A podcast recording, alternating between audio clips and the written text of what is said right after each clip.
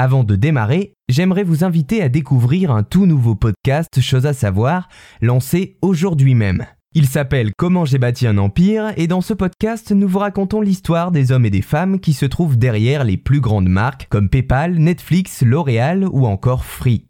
Les quatre premiers épisodes de 10 minutes chacun sont déjà disponibles. Ils sont consacrés à l'incroyable aventure d'Elon Musk, le patron de Tesla et SpaceX. Dans cette série, on vous dévoile tout sur lui, son enfance en Afrique du Sud, ses amours, ses échecs et ses grandes réussites, tout, jusqu'à sa folle ambition martienne. Si cela vous intéresse, il vous suffit de chercher comment j'ai bâti un empire dans votre appli de podcast ou d'aller sur chosesasavoir.com. Merci.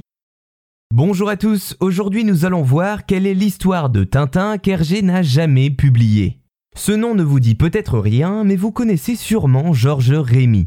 Ayant marqué les esprits sous le nom d'Hergé, né en 1907 et mort en 1983, il est un auteur de bande dessinée belge de renom. Il reste inscrit dans l'histoire comme le créateur des aventures de Tintin, un jeune reporter globetrotter accompagné de son chien Milou et de ses acolytes comme le capitaine Haddock ou encore le professeur Tournesol.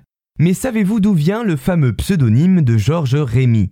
À partir de 1924, il commence à signer toutes ses planches sous le nom d'Hergé, tout simplement, l'auteur a décidé de prendre la première lettre de son prénom, G pour Georges, et de son nom, R pour Rémi, et les a inversées en gardant le résultat phonétique RG. Malgré certaines polémiques, Hergé s'étant notamment fait accuser de collaboration pour avoir publié dans un journal dirigé par l'occupation allemande pendant la Seconde Guerre mondiale, il est aujourd'hui considéré comme l'un des pionniers de la bande dessinée européenne. Au cœur du riche univers qu'il a créé tout au long de sa carrière, on totalise ainsi 24 albums des aventures de Tintin qui se sont vendus à la bagatelle de 250 millions d'exemplaires dans le monde. Mais figurez-vous que l'on retrouve dans les travaux d'Hergé une œuvre inachevée de Tintin qui, bien que retravaillée plusieurs fois, ne sera jamais publiée. En 1960, après la sortie de Tintin au Tibet, Hergé s'inspire d'un fait divers pour écrire une nouvelle aventure du reporter qu'il nommera par la suite Tintin et le Thermo Zéro. Il reprend des brouillons à la base destinés à un autre album, Tintin et la piste indienne, qu'il réadapte pour l'occasion. Le début du synopsis, je cite les mots d'Hergé lui-même. Un flacon contenant un produit mortel a été emporté par quelqu'un. Tintin poursuivra le bonhomme et le rejoindra au moment où le produit en question allait commencer ses ravages.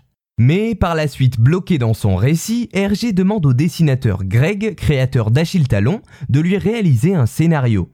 Le père de Tintin tente alors de l'utiliser mais abandonne rapidement l'idée, déclarant, je cite, Je me sentais prisonnier d'un carcan dont je ne pouvais me défaire. Or j'ai besoin d'être constamment surpris par mes propres inventions. Malgré plusieurs versions d'un scénario et huit planches crayonnées par Hergé, le projet Tintin et le Thermo Zéro, similaire en certains points à l'album L'affaire Tournesol, sera abandonné au profit de l'album Les bijoux de la Castafiore. Parmi les trois histoires qu'Hergé n'a jamais terminées, Tintin et le Thermo Zéro restent néanmoins la plus aboutie, avec 43 pages réunies au total contre 62 dans un album de Tintin complet. Ainsi, cette histoire n'a toujours pas fini de fasciner les adeptes de Tintin, comme en témoigne la vente aux enchères d'une des pages crayonnées du Thermo Zéro en 2016 pour la modique somme de 230 000 euros.